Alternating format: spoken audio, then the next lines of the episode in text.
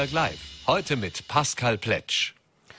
Willkommen zu einer neuen Ausgabe von Vorarlberg Live an diesem Freitag, den 19. November 2021, dem Tag, an dem wir erfahren haben, dass wir zum vierten Mal in einen bundesweiten Lockdown gehen und auch an dem Tag, an dem wir erfahren haben, dass wir das erste westliche Land sein werden, das eine generelle Corona-Impfpflicht einführen will. Und ja, zu diesem Thema haben wir natürlich heute wieder spannende Gäste. Ich freue mich sehr, heute begrüßen zu dürfen den Lustenauer Bürgermeister Kurt Fischer. Mit dem haben wir es heute in der Sondersendung schon mal probiert. Da hat es leichte technische Probleme gegeben. Das holen wir jetzt nach. Dann freue ich mich auf den Personalvertreter der Post in Vorarlberg, auf Franz Mehr. Und den Anfang darf ich jetzt machen mit der Vorsitzenden der Bioethikkommission, Frau Dr. Christiane Drummel. Herzlich willkommen bei Vorarlberg Live. Danke, dass Sie sich die Zeit genommen haben. Ja, danke für die Einladung, wenn es sie auch nur virtuell ist. Ich wäre viel lieber in Vorarlberg selber.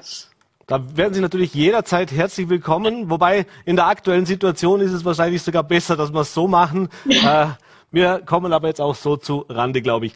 Ja, Frau Dr. Drummel, seit 2001 gibt es diese Bioethikkommission. Sie wurde einberufen, um den Bundeskanzler äh, auch die Regierung zu beraten in humanmedizinischen Fragen äh, auf naturwissenschaftlichen, rechtlichen und gesellschaftlichen Gebiet. Ich glaube, in diesen knapp 20 Jahren gab es wenig Zeiten, in denen das so oft vermutlich der Fall war, wie das in den letzten Monaten in dieser Corona-Pandemie der Fall war und auch notwendig war. Äh, wollen wir gleich mal anfangen. Sie haben am 27. Oktober eine Presseaussendung veröffentlicht, in der hieß es, eine Pandemie ist keine Privatsache. Was wir seit heute wissen, ist, dass zumindest Impfen künftig keine Privatsache mehr ist. Fangen wir mit diesem Thema an. Ein Thema, das lange diskutiert worden ist, das sehr kontrovers diskutiert worden ist. Da kommen dann auch die Einwürfe zum Thema, äh, ist ein Eingriff in die persönliche Freiheit, die körperliche Unversehrtheit wird da ange, angegriffen. Jetzt hat sich die Bundesregierung entschieden, da eine generelle Impfpflicht einzuführen und hat auch heute verlautbart, dass es rechtlich schon geprüft sei, dass da nichts dagegen spricht. Wie sieht denn das die Bioethikkommission? Wie sehen Sie diese ganze Diskussion um diese Impfpflicht? Also ich muss Ihnen gestehen, dass die Bioethikkommission schon seit vielen Jahren die Bedeutung des Impfschutzes sehr äh, genau prüft und eigentlich immer äh, zu den, in den Situationen, wo wir es uns angeschaut haben, zu einer positiven Stellungnahme auch zu verschiedenen Voraussetzungen, geimpft zu sein für verschiedene Berufe steht. Also wir haben im Jahr 2015 bereits das Thema der Masern diskutiert als Problem, das uns als Bevölkerung doch sehr intensiv betroffen hat. Es waren viel zu wenige Kinder und Erwachsene auch äh, gegen die Masern geschützt. Und daher hat es quasi eine Epidemie fast an Masern gegeben, äh, wo viele zu Schaden gekommen sind, schwer erkrankt sind und es auch Todesfälle letztlich gegeben hat. Und in dieser Hinsicht haben wir auch gefunden, dass das Gesundheitspersonal hier eine besondere Pflicht trifft, sich gegen die Masern impfen zu lassen. Das war sozusagen der Beginn einer Beschäftigung mit diesem äh, Thema Impfen, das ja früher viel selbstverständlicher genommen wurde. Ich wurde als Kind bereits zweimal gegen die Pocken geimpft, die ja dann auch durch die Impf eine Impfpflicht ausgerottet werden konnte. Und früher war Impfen etwas, was man als Kind gemacht, also wurde und was man auch in der Schule gemacht hat. Das ist heute irgendwie viel schwieriger geworden. Aber auch hier in der Corona-Pandemie haben wir uns mit dem Thema Impfen auseinandergesetzt. Mhm. Das heißt, aus Ihrer Sicht spricht auch aus ethischen Gründen jetzt nichts dagegen, dass man äh, so eine Impfpflicht einführt. Denn wie gesagt, von den Zweiflern beziehungsweise von den Gegnern wird immer eingeführt, äh, dass die körperliche Unversehrtheit ja über allem, über allem anderen steht, äh, dass hier der Staat praktisch mir meine grundeigensten Rechte stiehlt.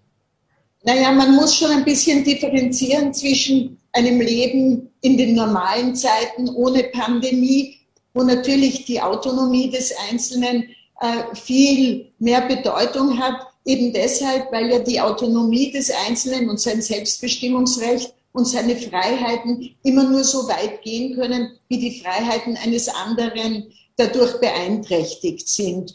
Äh, und wir haben ja gesehen, dass es äh, nicht möglich ist, in Österreich eine hohe Impfquote gegen die Geißel Corona auf freiwilliger Basis zu finden. Und es gibt allerdings auch andere westliche Länder, die hier äh, wie äh, eine Impfpflicht äh, statuiert haben. Zum Beispiel der Vatikanstaat, der hat im Sinne des, der Aussage des Papstes, dass die Impfung ein Gebot der Liebe ist zu seinem Nächsten, eine allgemeine Impfpflicht verlautbart schon vor einiger Zeit.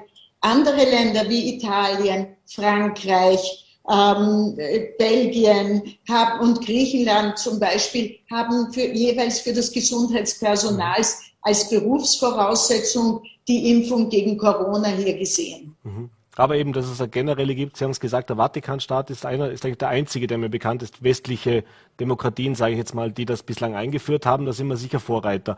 Äh, jetzt Ihre, die Frage an Sie natürlich, Sie haben gesagt, Sie beschäftigen sich schon lange damit. Äh, nach Ihrer Meinung hat es zu lange gedauert, bis man sich dazu durchgerungen hat, dass das jetzt kommt? Oder ist das jetzt genau der Zeitpunkt, wo man es braucht?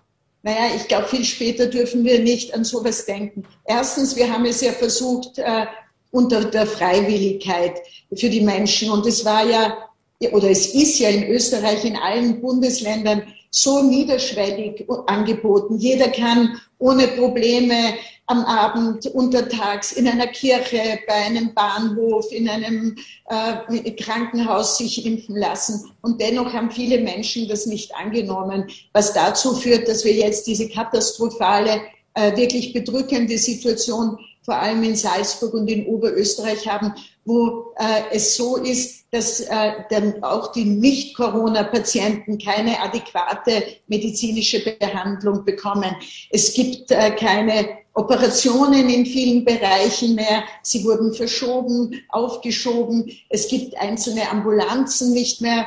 Und es ist jetzt so, dass der Staat eigentlich äh, darauf hinwirken muss, dass das Gesundheitssystem als Ganzes nicht völlig kollabiert und nicht völlig zusammenbricht. Wir haben die, äh, die, die Intensivstationen als limitierenden Faktor gesehen. Das heißt, wenn wir jetzt eine derartig hohe, über 15.000 äh, Zahl an Fällen haben, wissen wir, dass wir in zwei Wochen noch mehr Patienten auf den Intensivstationen haben werden. Dagegen wird das Impfen jetzt nicht die Allheil, das Allheilmittel sein. Aber wenn jetzt ein Lockdown wieder die Kontakte reduziert und die Fälle in den Krankenanstalten und in den Intensivstationen weniger werden und wir aus der Pandemie etwas besser in die Zukunft schauen, müssen wir doch daran denken, dass geimpft wird, damit wir nicht im Jänner im Februar, im März in, die nächste, in den nächsten Lockdown fallen. Mhm. Sie haben gerade schon das nächste Stichwort gegeben. Natürlich wurde heute auch der Lockdown, der mittlerweile vierte Lockdown, äh, kundgetan bundesweit. Äh, gestern sind die Länder Oberösterreich und Salzburg schon vorangegangen. Jetzt kommt es ab Montag für ganz Österreich. Und das ist ja auch so ein Thema, das relativ hitzig auch diskutiert wurde, wo sich auch die Politik bis zuletzt nicht einig war. Äh, inwieweit ist es denn verhältnismäßig oder inwieweit ist es auch gerechtfertigt, auch aus Ihrer Sicht, aus ethischer Sicht, dass Menschen, die geimpft wurden, denen man das ja praktisch äh, mitgegeben hat, wenn wir geimpft sind, dann haben wir das geschafft, dann, dann gibt es auch keine Einschränkungen mehr, dann kann man wieder alles machen. So massive Einschränkungen in die persönliche Freiheit jetzt trotzdem wieder zu vereinbaren. Also, man, dass es notwendig ist, sind wir uns, glaube ich, einig aufgrund der Belegungszahlen in den Spitälern, aber jetzt einfach aus ethischer Sicht auch das Ganze betrachtet. Naja, ähm, ich meine, natürlich sollten alle die, die geimpft sind und von denen nicht mehr eine epidemiologische Gefährdung für die anderen Menschen hervorgeht, wieder ihre Rechte zurückbekommen. Nur, wir sind eben in einer Pandemie und in einer Pandemie sind wir abhängig, äh, jeder von den anderen. Wenn ich geimpft bin, schütze ich mich, aber ich schütze auch Sie. Und wenn Sie geimpft sind, schützen Sie sich und auch mich.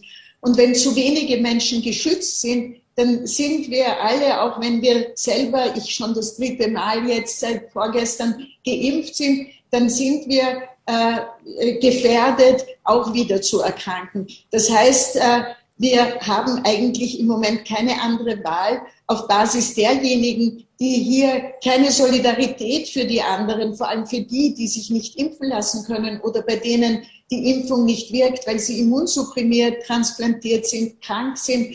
Wir müssen eben schauen, dass wir hier alle gemeinsam und das ist ja das Schwierige an dieser Situation herauskommen. Diese Menschen, viele Menschen haben sich nicht geimpft, halten sich auch nicht an das Maskentragen, das ja eines der gelindesten Mittel ist und äh, sehen hier eigentlich ihre autonome Freiheit als das allein äh, gestaltende Mittel. Und so ist es eben nicht. Wir sind persönlich betroffen, aber es, wir sind auch in einem kollektiven Geschehnis, wo nur wir alle miteinander herauskommen. Und nachdem sichtlich viele nicht äh, auf weitere Anreize reagieren, bleibt dem Staat, der handeln muss, der schauen muss, dass die öffentliche Gesundheit bewahrt bleibt und der auch adäquate äh, und sichere Arbeitsbedingungen für das jetzt extrem strapazierte Gesundheitspersonal schaffen muss, da bleibt dem Staat nichts anderes übrig, als generell hier äh, Kontakte zu beschneiden. Mhm. Können wir das ewig weitermachen? Ich meine, wir wissen, die Impfung wird frühestens, wenn wir jetzt so weiterimpfen, mein Kollege Marc Springer hat es gestern schon in der Sendung mal ausgerechnet, wenn wir in der Rate weiterimpfen, wie das die letzten Wochen war, die ja deutlich besser war wie zuvor, dann sind wir frühestens im Februar äh, dort, wo wir eigentlich hin sollten, wenn man, wenn man die Zahlen sich ansieht, was wir brauchen in Österreich, um nach jetzigem Wissensstand geimpft zu sein, um eben nicht mehr in so eine Situation zu kommen. Äh, das heißt, könnten wir damit rechnen unter Umständen, dass es im Frühjahr nochmal notwendig sein würde, sowas zu machen? Wäre das dann auch vertretbar? Also ich denke, dass jetzt mit diesen einschneidenden Mitteln, die nämlich eben uns im gesamten Bundesgebiet betreffen werden, dass wir hier schon eine Möglichkeit haben, diese Notbremse zu ziehen und herauszukommen. Dennoch, wir sind alle von unseren Nächsten, von unseren Familienmitgliedern, Freunden äh, abhängig, sich auch impfen zu lassen. Und äh, wir müssen äh, denen klar machen, dass die persönliche Freiheit nur mit einer Verantwortung für die Gesellschaft, für das Gemeinwohl, für alle anderen, für die kranke Oma, die nicht geimpft werden kann, für das kleine Baby, das noch nicht geimpft werden kann, für den Cousin, der immunsupprimiert ist, weil er ein äh, Magenkarzinom hat. Wir müssen alle für diese auch hier äh, plädieren, äh, dass die Leute sich impfen lassen. Mhm. Kommen wir noch ähm, zum Schluss zu einem anderen Thema, und zwar ein Thema, das auch immer wieder diskutiert wird, nicht so, dass es jetzt umsetzungsreif wäre, aber es sind zumindest schon erste Politiker damit äh, an die Öffentlichkeit gegangen. Und zwar das Thema, was machen wir mit Ungeimpften, die dann auf Intensivbehandlung angewiesen sind, äh, die diese Betten praktisch belegen, vielleicht auch wissentlich, obwohl es eine Impfung gäbe und damit unter Umständen, Sie haben es gerade erwähnt, nicht nur für andere Corona-Erkrankte, sondern eben auch für Personen, die aufgrund von einem Schlaganfall, aufgrund von einer Krebsoperation ein Bett brauchen, diese Betten belegen. Und da gibt es jetzt erste Wortmeldungen die wurden zwar von der Regierung natürlich dementiert, äh, die fordern, dass Ungeimpfte auf eine Behandlung verzichten sollten. Ist das was, was sagt die Bioethikerin oder was sagt die Ethikkommission, wenn sie sowas hört? Das ist ganz klar nicht möglich. Wir leben in einer inklusiven Gesellschaft. Das ist ja unsere Stärke prinzipiell, dass wir eben ein soziales Gesundheitssystem haben. Es wird genauso der Extrembergsteiger, der Raucher, der Alkoholiker behandelt. Wir können hier jetzt nicht zwischen geimpft und nicht geimpft oder äh, alt und jung oder was auch immer differenzieren. Es muss jeder gleich behandelt werden. Die Dringlichkeit der Behandlung und ist das Maß aller Dinge.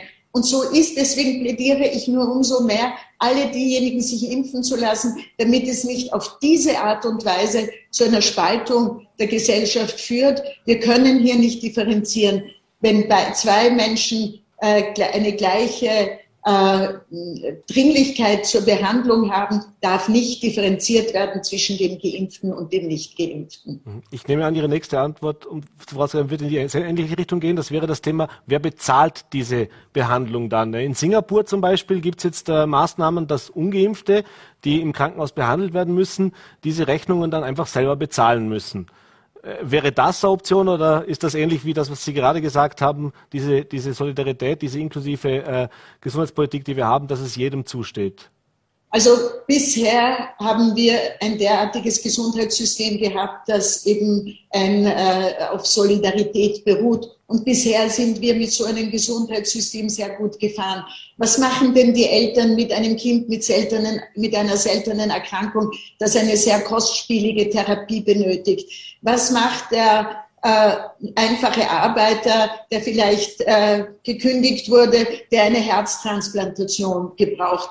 allen denen kommen diese gesundheitlichen Leistungen zu. Und das ist auch gut so. Wir können jetzt plötzlich nicht anfangen, hier zu differenzieren. Das ist aus ethischer Sicht, aus auch aus sozialer Sicht, da gibt es überhaupt keinen Grund, dass das möglich ist. Dennoch, bitte, wir müssen den Menschen sagen, dass sie in, einem, in einer glücklichen Lage sind, in so einem Land zu leben. Und daher haben sie auch eine Verantwortung für ihre Mitmenschen, eine Verantwortung für all die anderen, denen es nicht so gut geht wie ihnen. Und sie dürfen nicht Krankheiten haben, die sie ins Krankenhaus führen, die vermeidbar sind, die präventiv zu vermeiden sind und die äh, daher äh, auch vermieden werden sollen. Und ich glaube, das ist das Gebot der Stunde hier, das den Menschen zu sagen, dass sie vielleicht noch bevor die Impfpflicht in Kraft tritt, im Februar, glaube ich, ist es vorgesehen, mhm. vorher noch freiwillig sich impfen gehen. Denn je früher sie sich impfen lassen, umso schneller sind wir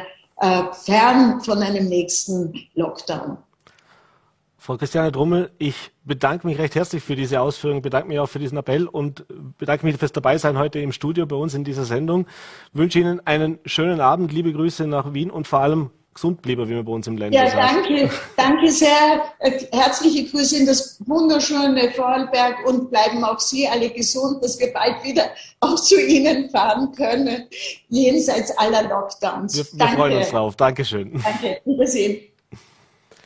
Ja, und wir machen gleich weiter. Ich habe schon angekündigt, bei mir darf ich jetzt begrüßen den Bürgermeister der Marktgemeinde Lustenau, äh, Kurt Fischer. Wie gesagt, äh, heute Vormittag war es schon geplant, kurz nach der Pressekonferenz. Da haben wir leichte technische Probleme gehabt. Jetzt hat es geklappt, freue mich sehr. Herzlich willkommen bei Vollberg Live. Danke für die Einladung. Schönen guten Abend. Ja, Herr Fischer, Warum haben wir den Kurt Fischer heute hier eingeladen zu uns in die Sendung?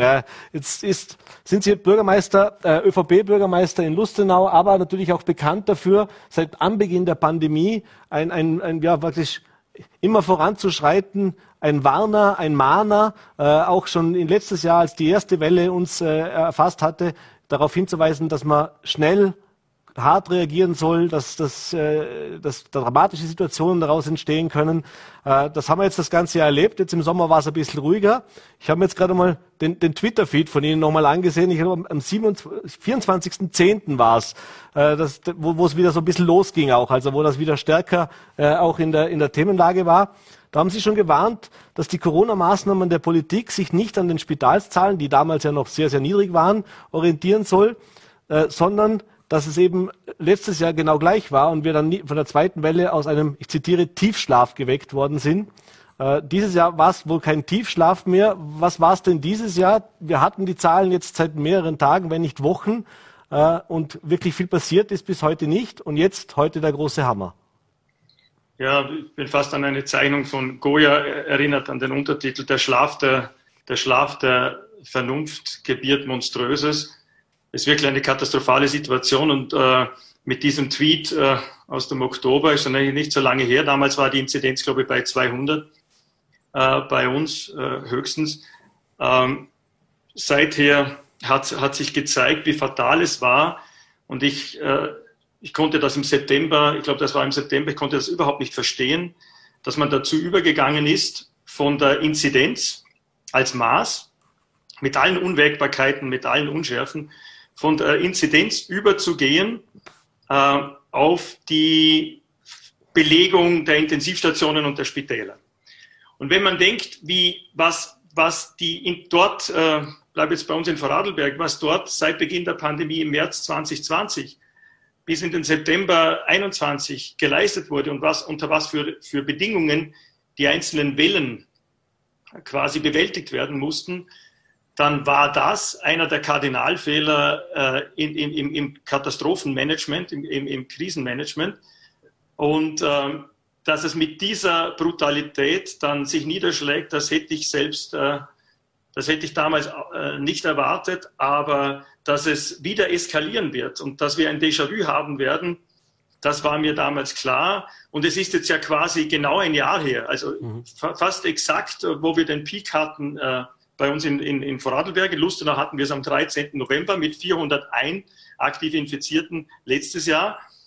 Und der große Unterschied, und das macht äh, schon irgendwie, das gibt einem schon zu denken, der große Unterschied ist, wir haben eine, und das durfte man sich vor einem Jahr gar nicht erträumen, wir haben eine Impfung, die wirkt, aber die auch in der Wirkung nachlässt. Und äh, wie gesagt, man ist man hat das Maß geändert, man ist mit einem maßlosen Optimismus, die Pandemie ist für Geimpfte vorbei, in den Herbst gegangen. Man hat im wahrsten Sinne des Wortes das Maß verloren. Und jetzt sind wir maßlos überfordert und ich bin trotzdem dankbar und wir müssen jetzt ja nach vorne schauen und nicht nachjassen. Ähm, ich bin sehr froh, dass man jetzt dieses mutige Signal gesetzt hat, wissend, was da jetzt noch alles auf uns zukommt. Mhm. Aber rückblickend muss man sich wirklich auch für diese ähm, Maßlosigkeit bei den Menschen ähm, einfach entschuldigen, die bis heute da eine unvorstellbare äh, Last zu tragen haben in den Spitälern, in den Pflegeheimen, aber auch in den Kindergärten, die kommen gar nie vor, in den Schulen und so weiter. Mhm. Bevor wir jetzt in die Zukunft schauen, lassen Sie uns noch einmal kurz zurückblicken jetzt auf dieses, äh, ich möchte, dann, möchte Sie dann nochmal zitieren, und zwar eben auf genau auf dieses Krisenmanagement, das Sie schon angesprochen haben. Sie haben getwittert Anfang November, äh, Sie haben eine Kritik geäußert, dass es da um zynische Abwägungen, kalte Berechnungen, politische Inszenierungen und chaotisches Krisenmanagement ist das, wie Sie gesehen haben, wie hier vom Bund, von der Regierung, auch von Ihrer Partei natürlich, äh, die in Regierungsverantwortung ist, gehandelt worden ist. Das klingt äh, A, sehr wütend, äh, und ist, ist es, äh, äh, wie, wie geht es einem da damit, wenn man jetzt als, als ÖVP-Mitglied, als ÖVP-Bürgermeister äh, erlebt, was da passiert, was da passiert ist, dass man sich gegenseitig widerspricht, auch in der Öffentlichkeit. Äh, kommt man da selber überhaupt äh, zu Wort? Also wird man da wahrgenommen? Ich nehme an, Sie werden ja auch regelmäßig im Austausch, zumindest mit der Landespolitik stehen.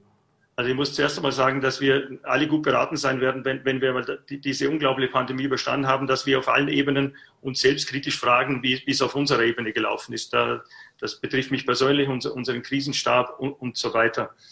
Und äh, da haben wir sicherlich viel gelernt. Weshalb ich da vielleicht besonders auch mich betroffen gefühlt habe, wir haben uns in Lustenau wohlgemerkt zu einem anderen Thema. Wir hätten nie gedacht, dass, da, dass dann die Pandemie im Vordergrund steht zum Thema Hochwasserschutz ähm, extrem intensiv beschäftigt in, in, in den letzten Jahren und auch die Krisenstabsarbeit eingeübt ähm, und auch in, in, im, im echten Anlassfall, zum Glück nicht bei katastrophalen Hochwassern, auch äh, Erfahrungen gemacht. Und äh, deshalb auch natürlich der Blick auf die anderen Ebenen. In, in, in einem Land so, so wie, wie Vorarlberg, in einem kleinen Land, wo man sich persönlich kennt, wo man kurze Wege hat, wo man den Sicherheitslandesrat, die Gesundheitslandesrätin, den Landeshauptmann jederzeit innerhalb äh, von kürzester Zeit, oft auf Minuten oder sofort erreicht. Da hat dieses Zusammenspiel äh, sehr gut funktioniert. Das heißt aber nicht, dass wir alles richtig gemacht haben. Mhm. Auf der Bundesebene hat uns, äh, ich spreche jetzt für unseren lokalen Krisenstab in Lustenau, einfach erstens einmal gefehlt, wer da den, wer da den Lead hat, wer, wer, also, wie Gerold Riemann gesagt hat, ist da jemand? Wer, wer, wer, wer, hat, wer, steht da für diesen, für diesen Katastropheneinsatz und ist überhaupt das Bewusstsein, dass man in einem, im Sinne eines Krisenstabs in einem Katastropheneinsatz ist und wie sind da die Strukturen? Und das hat man auch zu wenig transparent gemacht. Und der zweite, ich habe einen Kardinalfehler angesprochen im September mit dieser Änderung des Maßes. Äh, der Kardinalfehler in Österreich, und der, der macht mich tatsächlich bis heute wütend, auch im Rückblick, aber wir blicken jetzt äh, zuversichtlich nach vorne, ja. dass wir das irgendwie stemmen gemeinsam. Der Kardinalfehler war diese unglaubliche Politisierung von Anfang an und das, das, jetzt zu diesem Zitat, das Sie gebracht haben.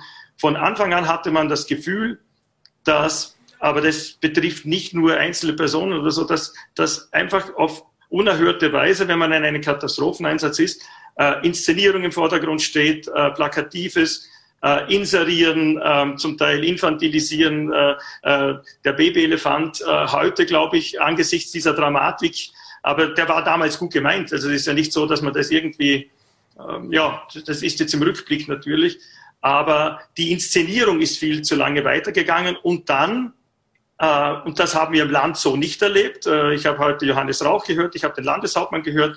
Wir hatten engen Kontakt immer mit dem Land und haben ihn bis heute auf Bundesebene dieses unsägliche Gegeneinander regieren, aufeinander reagieren, äh, dementieren äh, und so weiter, äh, diskreditieren. Äh, das, das hat ein Bild gezeichnet, da haben doch die Leute nicht das Gefühl, dass auf dieser Ebene man diese, diese, diese Katastrophe im Griff hat. Mhm. Äh, und und äh, was mich, was mich am meisten ärgert, ist, dass es natürlich abfärbt. Nicht, dass wir alles recht machen äh, im Land und, und auch kommunalen Ebene, aber das färbt natürlich ab, das Vertrauen, das da zerstört wird.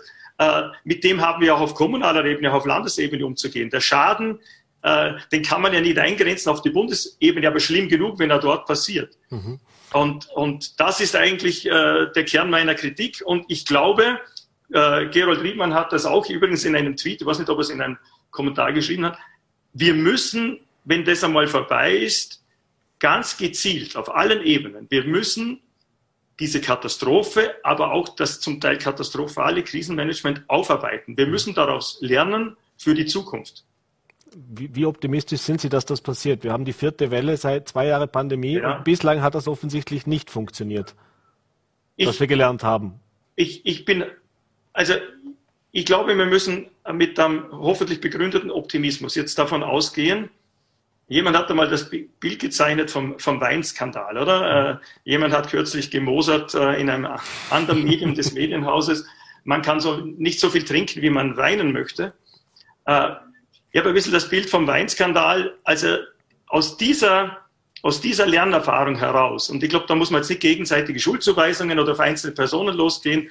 Man soll sich selber auch nicht ausklammern und, und aber aus dieser, aus dieser Situation, aus dieser innenpolitischen Situation, aus dieser Erfahrung, was auch ein, ein politisches Macht, nämlich äh, Machtvakuum im Sinne von, äh, wer, wer hat die Zügel in der Hand in dieser Katastrophenbewältigung, das, was wir da gelernt haben, äh, das müssen, oder das, was wir da erfahren haben, das müssen wir aufarbeiten und daraus äh, lernen und einfach auch besser werden auf allen Ebenen. Ähm, aber nicht zuletzt, das, das kann man denen nicht ersparen, insbesondere auch auf der Bundesebene. Und eine Erfahrung hat sich auch gezeigt, man hat viel diskutiert über Föderalismus. Peter Bußjäger, quasi der, der Papst, der österreichische Papst des Föderalismus. Man hat viel diskutiert über Föderalismus. Eines hat sich gezeigt, mit, vielleicht mit dem Bundesland oder der Stadt Wien, aber auch durchaus auch äh, Erfahrungen in unserem Land. Äh, wir sind gut beraten, dass wir auf die Stärken der kommunalen, regionalen Ebene blicken ähm, und weniger inszenieren auf Bundesebene, mehr kommunizieren auch mit, den, mit, mit, mit der kommunalen Ebene, vor allem aber auch mit der Länderebene und, und auch den Ländern und den Kommunen das Gefühl geben, äh, hier äh, ist ein nationaler Krisenstab mit lokalen Vertretungen im Einsatz. Mhm. Geben Sie uns noch einen kurzen Einblick in so das, das Arbeitsleben eines Bürgermeisters in den, auch letzten, wirklich zum letzten jetzt, dass wir zurückblicken, dann schauen wir versprochen tatsächlich nur noch nach vorne. Äh, aber geben Sie uns noch einen Einblick, wie das so ist, wenn man als Bürgermeister die letzten paar Wochen äh, in der Gemeinde die Ansprechperson Nummer eins quasi ist, auch der Verantwortungsträger Nummer eins ist und dann äh, von Tag zu Tag im Endeffekt neue Maßnahmen, neue Regelungen hat, die, wie wir wissen, ja auch nicht bei der gesamten Bevölkerung immer auf Gegenliebe stoßen. Schläft man da überhaupt noch? Kann man da überhaupt noch gut schlafen oder, oder ja, kann man überhaupt noch auf die Straße gehen? Na, es, es, es überschattet vieles. Man spürt ja auch die, die, die zunehmende Spaltung in, in, in der Bevölkerung, überhaupt die zu, zunehmende Belastung. Ich will nicht alles nur mit Spaltung erklären oder wir müssen da auch wegkommen jetzt mental und, und zuversichtlich sein, dass wir da wieder, äh, da wieder, dass wir da wieder viel kicken können, was, was zerbrochen ist. Aber was mir sehr viel Kraft gegeben hat, ist ein eingeübter, vor Corona schon äh, eingespielter Krisenstab mit wirklich wunderbaren Menschen, die viel Erfahrung einbringen. Wir haben da Bergretter, wir haben eine erfahrene Bergretter, äh, erprobt in den Vorarlberger Bergen, in den Tiroler Bergen. Wir haben eine Ärztin, ähm, äh, wir haben sehr, sehr erfahrene äh, Leute im, im, pädagogischen Bereich für Kindergärten, Schulen ähm, und so weiter und natürlich auch immer wieder im engen Kontakt im erweiterten Kreis mit der Feuerwehr, mit dem Roten Kreuz. Und äh, das ist das, was ich, äh, was man, glaube ich, auf Bundesebene zu wenig äh, im Auge hatte, was, was hier in den Kommunen geleistet wird und dass wir erwarten können und müssen, dass auf Bundesebene wir ein starkes Pendant haben. Mhm. Und äh, insofern ist für mich der Appell des, des Bundespräsidenten letzten Samstag, der aus meiner Einschätzung ein paar Tage zu spät oder mit dem man auch nicht in den Dialog getreten ist, äh, der war äh, hoch angebracht, dass wir keine Zeit mehr verlieren dürfen, faktenbasiert handeln. Das tut jeder Krisenstab hoffentlich. Und dass wir an die Menschen denken müssen im, im Gesundheitsbereich, an das Gesundheitspersonal. Das heißt bei uns auf der Gemeinde auch an das Pflegepersonal und dass wir Menschenleben retten müssen, wo es in den unterschiedlichsten Katastropheneinsätzen ja primär und vorrangig zuerst jetzt einmal geht. Und äh, insofern ähm, hoffe ich, dass das für alle von uns äh, eine Lernerfahrung ist, die jetzt nicht noch ewig lang weitergeht. Wir haben viel gelernt. Äh, wir sind zugegeben auch zunehmend äh, belastet natürlich durch diese Situation. Mhm. Dann blickt man nach vorne, blickt man auf den Montag und dann in weiterer Folge auch auf den Februar. Ja. Der Lockdown, der jetzt angekündigt worden ist, der bundesweite, war jetzt, sagen wir es mal so, in vielen Bereichen keine große Überraschung. Experten haben es schon seit Tagen lautstark gefordert. Äh, die ersten Vögel haben es schon gestern auch nach den Bekanntgaben in Salzburg und Oberösterreich von den äh, Bedächern gepfiffen, da kommt was. Äh, man hat gemerkt, auch die Stimmung kippt ein bisschen, es gab immer mehr Zustimmung dazu. Der tritt jetzt am Montag in Kraft. Da müssen wir uns, glaube ich, nicht drüber unterhalten, wenn ich jetzt auch Ihre Ausführungen äh, äh, nochmal rekapitulieren kann der ist jetzt einfach notwendig, den müssen wir jetzt machen, da müssen wir jetzt durch. Äh, ich möchte mich lieber darauf konzentrieren, auf das Thema Impfpflicht dann im Februar. Denn das, was, ob es Ihnen ähnlich gegangen ist, hat mich und auch meine Kollegen ein bisschen überrascht, dass man da jetzt plötzlich schon so weit ist. Also es war klar, es wurde darüber diskutiert, dann haben wir uns gedacht, naja, da wird heute jetzt mal präsentiert werden, wir schauen uns das an und wir diskutieren das. Jetzt, ich habe es gerade vor bei meiner vorigen Gast, bei meinem vorigen Gast schon gesagt, werden wir das zweite westeuropäische Land nach dem Vatikanstaat sein, das eine generelle Impfpflicht einführt. Also praktisch wieder ganz vorne mit dabei. Ihrer Meinung nach eine richtige Entscheidung, eine wichtige Entscheidung? Ich glaube, in, in dieser Situation äh, alternativlos. Aber ich habe natürlich großen Respekt äh, auch äh, vor, vor, dieser, vor dieser Entscheidung. Übrigens auch vor den Menschen, die letzte Nacht darum gerungen haben. Da, da, gerungen haben, was, was jetzt wirklich zu entscheiden ist, weil es einfach, äh, weil die Maßnahmen sowieso viel zu spät kommen, aber das ja nichts nützt, weil man muss jetzt das Beste daraus machen. Und diese Impfpflicht hat mich auch überrascht. Wir haben gestern noch im Gemeindeverband äh, auch dieses Thema äh, diskutiert, aber nicht eine allgemeine Impfpflicht, sondern auch äh, die Frage, wie es überhaupt äh, mit dem Impfen weitergeht äh, in den verschiedensten Bereichen, Pflegebereich äh, und so weiter, Gesundheitsbereich. Und das wird natürlich eine große Herausforderung und, und äh, äh, da ist die Politik natürlich sehr, sehr stark gefordert, aber da muss man ganz klar sagen und auch, auch demütig, äh, da kann man, man kann da vieles jetzt noch falsch machen äh, in, in der Phase, bis das denn äh, quasi in Kraft tritt. Aber schlussendlich müssen wir da auch daran glauben und hoffen, dass ein, ein Ruck durch die Bevölkerung geht und dass das nicht so sehr eskaliert und dass die Kräfte, die daraus jetzt äh, politisches Kleingeld machen möchten äh, und äh, ein, ein, gefährliches Spiel wahrscheinlich treiben werden, ähm, dass die äh, nicht äh, noch mehr destabilisieren, weil ähm, das könnte sehr, sehr unangenehm werden und äh, großen Schaden anrichten. Mhm. Was kann man jetzt da auf kommunaler Ebene machen, dass wir bis zum 1. Februar vielleicht tatsächlich es doch noch schaffen, so viele Menschen zu impfen, dass es zwar eine Impfpflicht gibt, die wir aber vielleicht am Ende dann gar nicht mehr brauchen würden. Äh, wir haben jetzt niederschwelligstes Impfangebot eigentlich in Österreich. Das heißt, man kann sich im Messepark in Dornbirn jederzeit ohne Anmeldung muss man halt ein bisschen warten, impfen lassen. Es gibt äh, verschiedenste Möglichkeiten an Impfstraßen bei den niedergelassenen Ärzten. Äh, das heißt also, das Angebot war ja gar nicht so schlecht, auch schon die letzten Monate. Was braucht es denn jetzt die nächsten, Entschuldigung, die nächsten Wochen und Monate? Vielleicht auch an Unterstützungsmaßnahmen, dass man auf kommunaler Ebene, weil ich glaube, darauf kommt es ja auch an, dass man mit den Menschen ins Gespräch kommt, dass man da persönliche Überzeugungsarbeit jetzt auch noch leisten kann.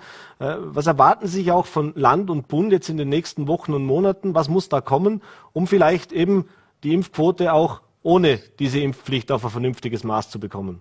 Äh, vielleicht ist, ist äh Sie, Sie, sagen mit Recht, oder der Landeshauptmann hat es heute betont, wir haben ja ein sehr, sehr gutes niederschwelliges Angebot. Das kann man natürlich mit lokalen Angeboten. Wir werden auch eine Impfaktion machen. Allerdings sind da die Ressourcen sehr, sehr begrenzt, um zusätzlich noch, äh, weil, weil da schon eine gute Struktur da ist, äh, lokale Angebote zu schaffen.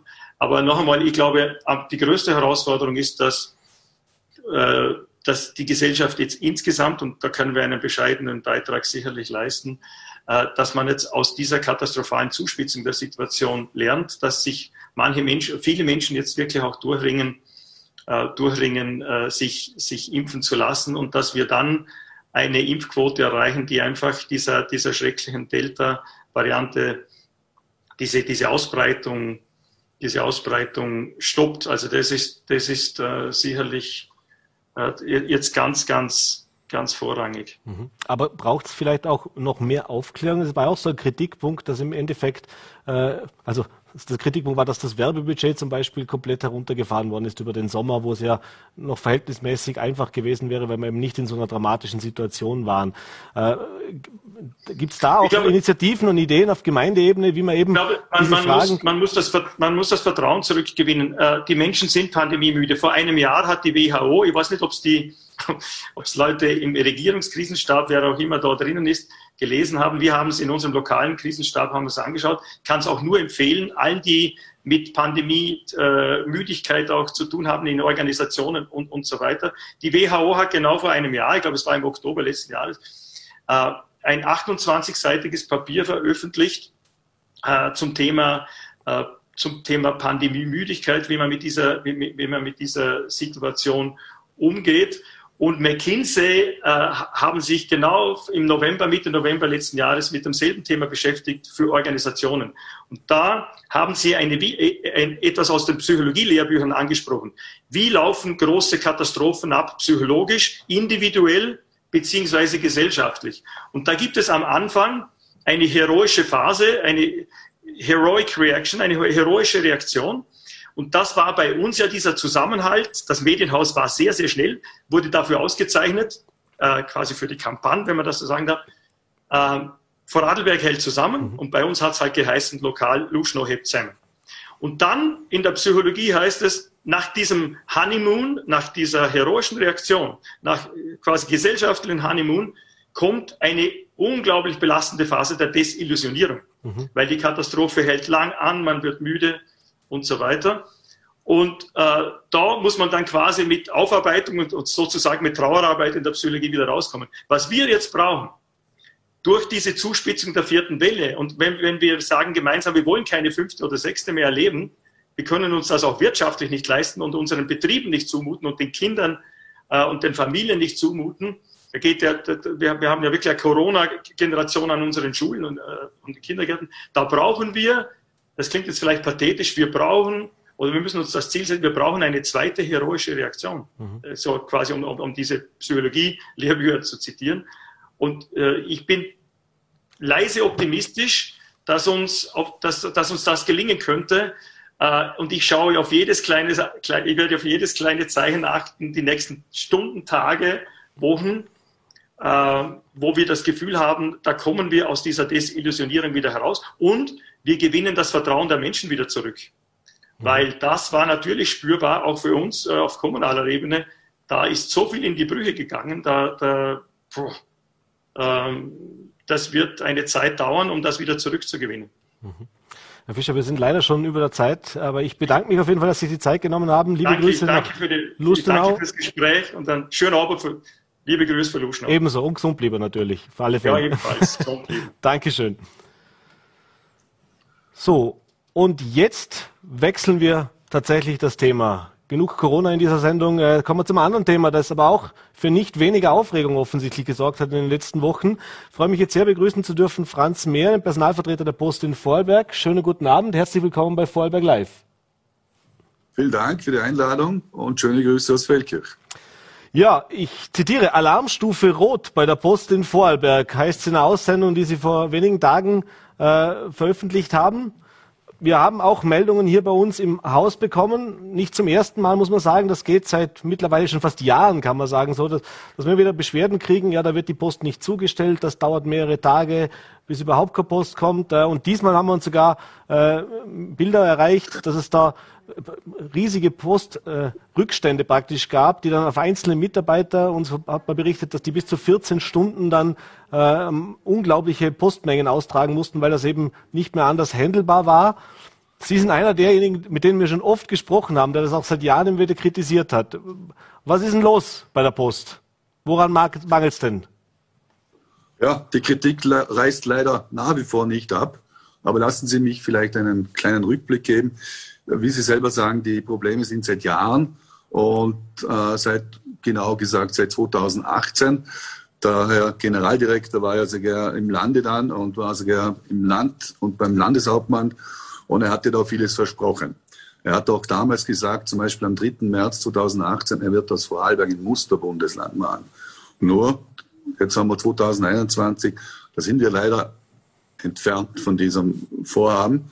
Und unsere Probleme, die wir da haben, die man seit Jahren missachtet aus Wien, ist einzig und allein dem Versagen des zentralen Postmanagement in Wien geschuldet. Mhm. Das muss man mal ganz klar auf den Punkt bringen.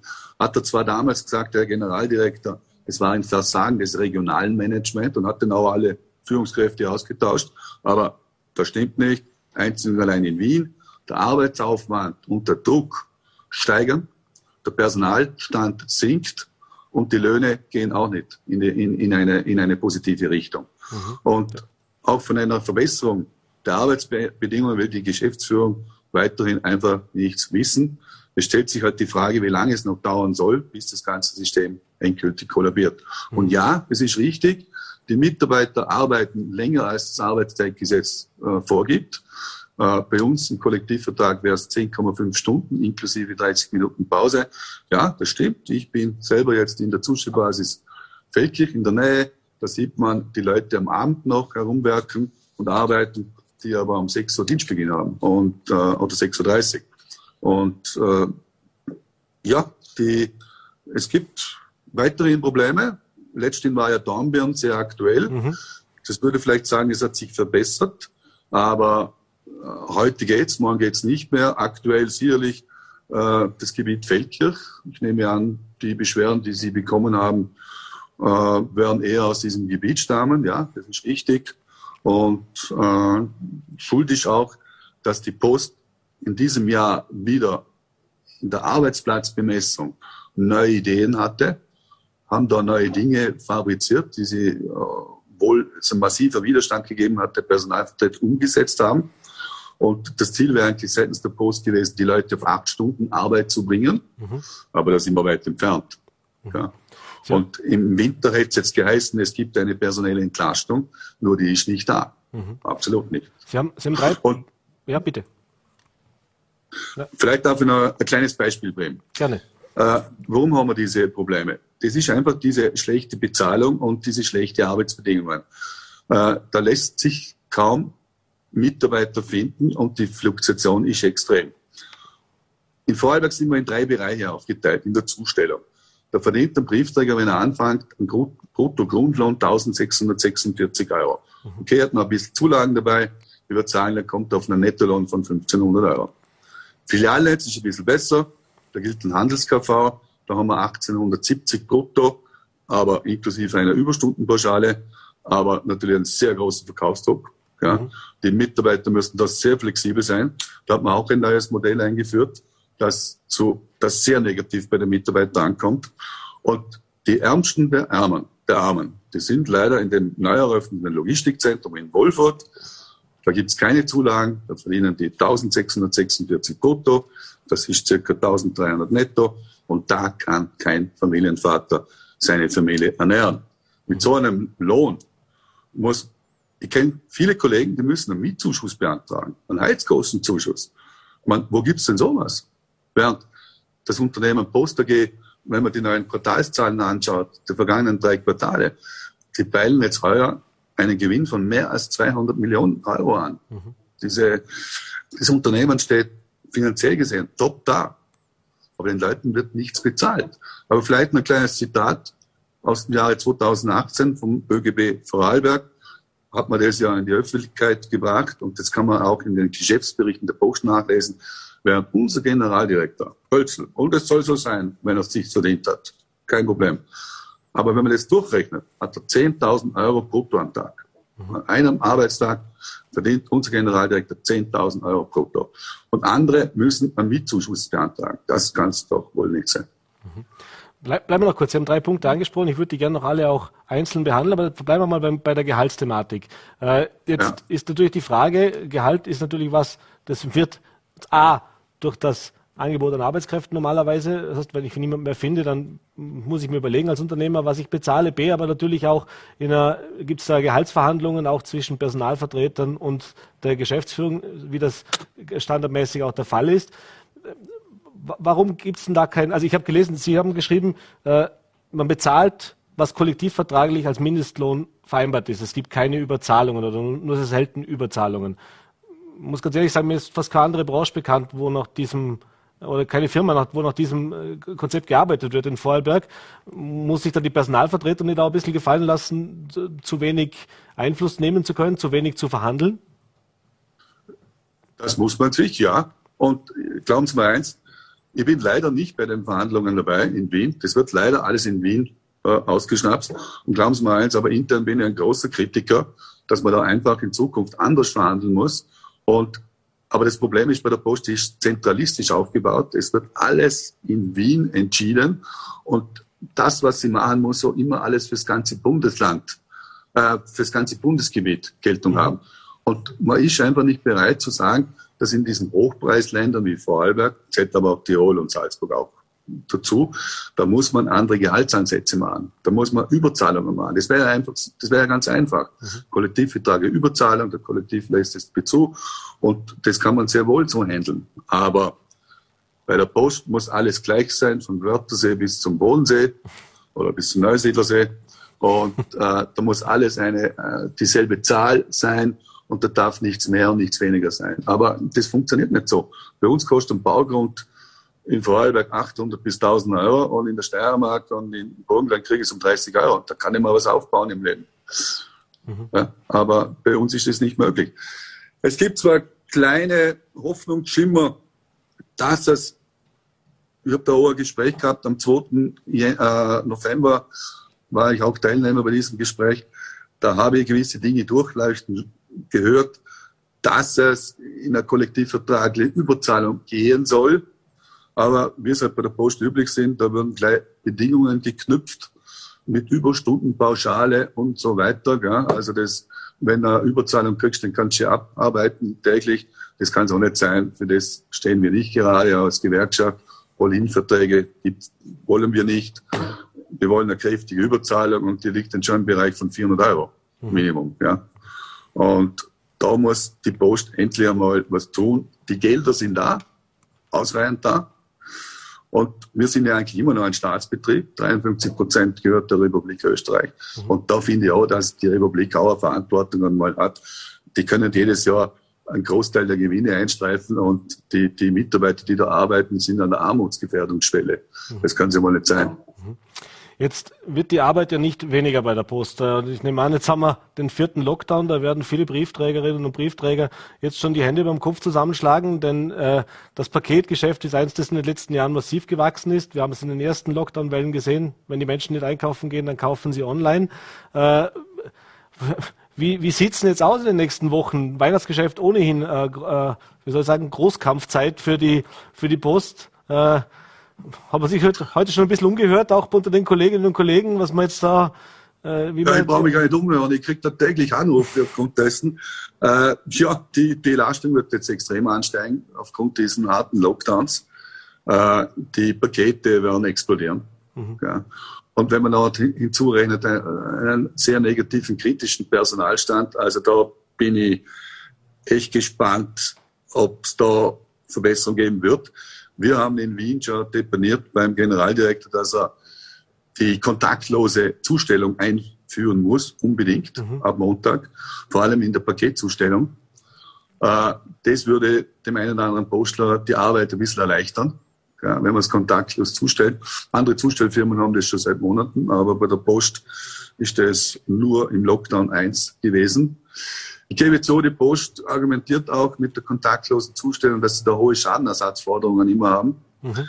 Okay, aber das muss man jetzt in Kauf nehmen, wenn man kurzfristig die Mitarbeiter entlasten will.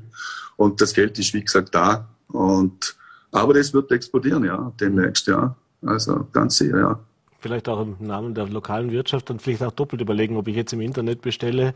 Äh, nicht nur um die lokale Wirtschaft zu stärken, sondern vielleicht auch den, den, den Post, äh, den Briefträger meines Vertrauens, den Postzusteller meines Vertrauens ein bisschen zu entlasten. An dieser Stelle sei dieser Einwurf kurz äh, erlaubt. Könnte man so sagen. äh, kommen wir aber nochmal kurz zurück zum Personal. Jetzt haben wir Personalmangel, das liegt, Sie sagen es, A, an der Bezahlung, aber liegt es wirklich nur an der Bezahlung? Das heißt, wären Stellen frei, die Sie nicht besetzen können, oder, oder ist es eigentlich vom Sollstand... sind jede Menge Stellen frei. Man muss man nur auf die Homepage karriere.post.at gehen. Man sucht nahezu in jeder Dienststelle Personal. Äh, ich will aber auch nicht unbedingt äh, vorrangig behaupten, dass es nur der Gehalt ist oder der Lohn, mhm. äh, sondern es sind auch zum Teil die Arbeitsbedingungen. Ja? Und man muss sich halt am Anfang vorstellen, da kommt man als Briefträger, dann wird man eingeschult und ich gebe schon zu, bis man mal die Ortskenntnisse hat und die, die ganze äh, Zustellgeschichte äh, versteht, da ist man natürlich nicht acht Stunden dran, da bin ich 10, 12, 13 Stunden am Anfang dran. Und da sagen die Leute mittlerweile auch, das ist aber übliches Problem. Die Leute wollen immer mehr Freizeit haben, ja. Mhm. Und äh, da ist einfach diese Belastung sehr groß am Anfang. Und da werfen viele das Handtuch und deshalb haben wir so eine große Fluktuation vor Ort. Ja. Der Job als Briefträger, ich will überhaupt nicht negativ reden, sondern äh, viele Leute sagen zu mir, das gefällt mir gut, aber ich muss gehen, weil der Lohn und die Arbeitsbedingungen nicht passen. Oder wenn ich noch äh, zum Beispiel im Urlaub und im Krankenstand bin als Briefträger, kriege ich die Zulagen nicht. Mhm. Dann habe ich auch noch 1300 Euro netto. Und äh, wie gesagt, es ist einfach die Arbeitsüberlastung, ein großer Teil und auch die Löhne, mhm. die Ursache fürs Personalproblem. Und unser Generaldirektor argumentiert auch immer wieder, dass es in anderen Branchen auch Probleme gibt. Mhm. Was das, das ist auch richtig und auch der Fall so. Aber ich denke, äh, dass es da genauso mit Löhne und Arbeitsbedingungen die Krux ist, dass man keine Leute findet. Und äh, wie gesagt, die, die Post muss viel mehr investieren in Mitarbeiter. Mhm.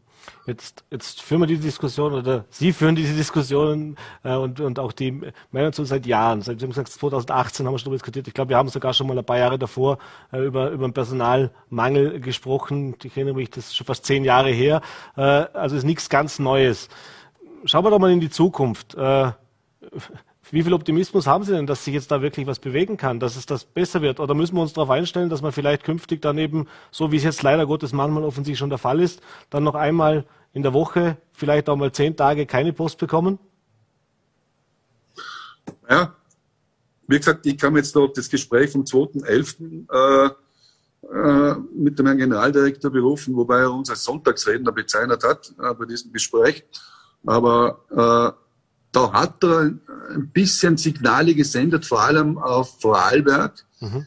dass er dürfte zumindest erkannt haben, da muss er jetzt etwas tun, weil sonst ist es äh, die, ist die Alarmstufe rot, wirklich, aber doppelt rot. Und äh, wenn er will, dass die Kunden in Zukunft die, die Briefe selber abholen auf den Dienststellen und nicht mehr zugestellt werden, dann muss er einfach was tun. Und, aber es ist einfach der Post aufgrund diesem zentralistischen System, das geht alles so, so, so langsam und obwohl es sehr einfach wäre. Es wäre ganz einfach. Man muss einfach die Bedingungen ändern. Wie gesagt, dieses Modell, was man da eingeführt hat, das gehört in meiner Sicht abgeschafft, das gehört gestoppt. Das, so kann man das nicht weiterführen. Und äh, ja, an den Löhnen was ändern. Und was bei uns auch noch ganz, was bei uns auch eine Forderung ist, obwohl er mir das schon vor eineinhalb Jahren zugesagt hat, dass man mal im Wohnungsbau was tun muss. Mhm. Wir haben nur noch 50 Postwohnungen im Vorarlberg und das wäre auch eine Möglichkeit, wo man den Mitarbeiter binden kann, wenn man einfach leistbare Wohnungen äh, für die Mitarbeiter zur Verfügung stellt. Ja. Mhm. Und er hat zwar positive Signale gesendet, aber wie gesagt, äh, es wird offenbar nur ein bisschen gescheit geredet, aber da ist nicht viel dahinter. Ja. Und äh, irgendwann, ähm, man, unser Generaldirektor ist jetzt so schon im 65. Lebensjahr, also irgendwann sollte man denn das schon mal verstehen und genug Erfahrung haben, dass man jetzt mal was tun muss. Ja? Also da kann man jetzt nur mal lang weiter schauen. Äh, ich hoffe, es wird jetzt endlich einmal was passieren. Ja? Mhm. Und sonst müssen halt wir mal was tun als Gewerkschaft. Ja, ja da, äh, wenn es nach mir geht, ich würde da wirklich äh, knallharte Maßnahmen einmal setzen. Aber ich bin leider äh, ich bin froh, in Vorarlberg habe ich eine große Unterstützung und äh, ich hoffe, dass auch in, in, in, Richtung Osten einmal äh, da auch gewissen anderen einmal ein Licht aufgeht. Dann müssen wir endlich mal für die Leute mal ein bisschen mehr kämpferisch vorgehen. Mhm. Sehr schon. Der äh, Herr Mehr ist bereit für den Arbeitskampf, aber so kennen wir ihn auch als, als, als Streitbaren und auch kämpferischen äh, Personalvertreter. Ähm, wir sind schon fast am Ende der Zeit. Die letzte Frage habe ich noch. Äh, und zwar das Thema Äh, wenn es jetzt darauf ankommt, als Beispiel, jetzt wurde ja angekündigt äh, von der Regierung, jetzt wird jedem, der nicht geimpft ist, äh, ein Brief mit einem Impftermin zugestellt. Äh, ist ja nochmal eine besondere Herausforderung, vor allem wenn, jetzt, wenn ich jetzt höre, dass da offensichtlich äh, schon wieder Probleme gibt, dass man überhaupt täglich zustellt. Und das sind ja Dinge, da kommt es dann schon auch auf die Zeit drauf an. Äh, grundsätzlich, äh, das Thema Impfen und Post, darauf wollte ich eigentlich hinaus. Wie, wie sieht es denn bei Ihnen aus? Wie ist denn die Stimmung so bei Ihren Mitarbeitern oder bei Ihren Arbeitskollegen natürlich auch, äh, was das anbelangt? Denn die sind ja auch draußen mit Menschen in Kontakt. Da wird das ja sicher Thema sein. Ja, die, die Zusteller, wir sind ja eine kritische Infrastruktur. Das heißt, wir sind ja letztes Jahr auch in Quarantänegebiete zustellen gegangen. Das hatte für uns nicht gegolten. Und also wir sind ja sehr nahe am Kunden. Ja. Wir stellen auch äh, täglich äh, äh, Rückscheinbriefe der Bezirkshauptmannschaft äh, massig zu. Ja. Das sind alles äh, Absonderungsbescheide. Und also da gibt es schon einen sehr großen Kontakt zum Kunden immer. Ich gebe zwar zu, ja, ich habe das einmal in einem Interview letztes Jahr auch, auch gesagt, wir haben eigentlich Corona-Fälle hochgerechnet im Vergleich bei den Postlern sehr wenig. Also sie sind natürlich jeden Tag draußen, frische Luft, gell, und äh, äh, ich habe da mal einen Spruch gesagt, letztes Jahr ist eine besondere Rasse, gell? aber die Postler sind schon eine gesunde. Äh, die haben schon äh, Kondition und äh, halten viel aus, Wind und Wetter draußen, die haben schon da was drauf. Und, äh, aber klar haben wir auch ein paar Corona-Fälle, aber im Vergleich wenig. Äh, zur Impfung selber, ja, es ist bei uns der Impfstand nicht einmal so wenig. Ganz genau will ich es nicht sagen. Ich bin selber ein Geimpfter, äh, will aber in Richtung Impfempfehlung und so weiter nichts abgeben. Das lasse ich lieber den Wissenschaftler und den Politiker übrig. Alles klar. Herr Mehr, diesmal ungewohnt, äh, wie soll ich sagen, ungewohnt äh, sanft in seiner Aussage und ungewohnt zurückhaltend, aber das nehmen wir jetzt auch so hin. Äh, ich, bedanke, ich bedanke mich, dass Sie die Zeit genommen haben, dass wir ein bisschen Einblick auch be bekommen haben in die aktuelle Situation und äh, ja, danke wünsche Ihnen alles Gute, Fall. liebe Grüße und vor allem eben auch an Sie gesund lieber. Ja, danke, vielen Dank. Ebenfalls. Bis dann. Ja, und das war's mit der heutigen Ausgabe an diesem doch historischen Tag äh, von Vorberg Live. Ich hoffe, es hat Ihnen gefallen und wir sind wieder für Sie da, auch im Lockdown, Montag 17 Uhr, Voller VNRT und Ländle. Bis dahin machen Sie es gut und bleiben Sie gesund.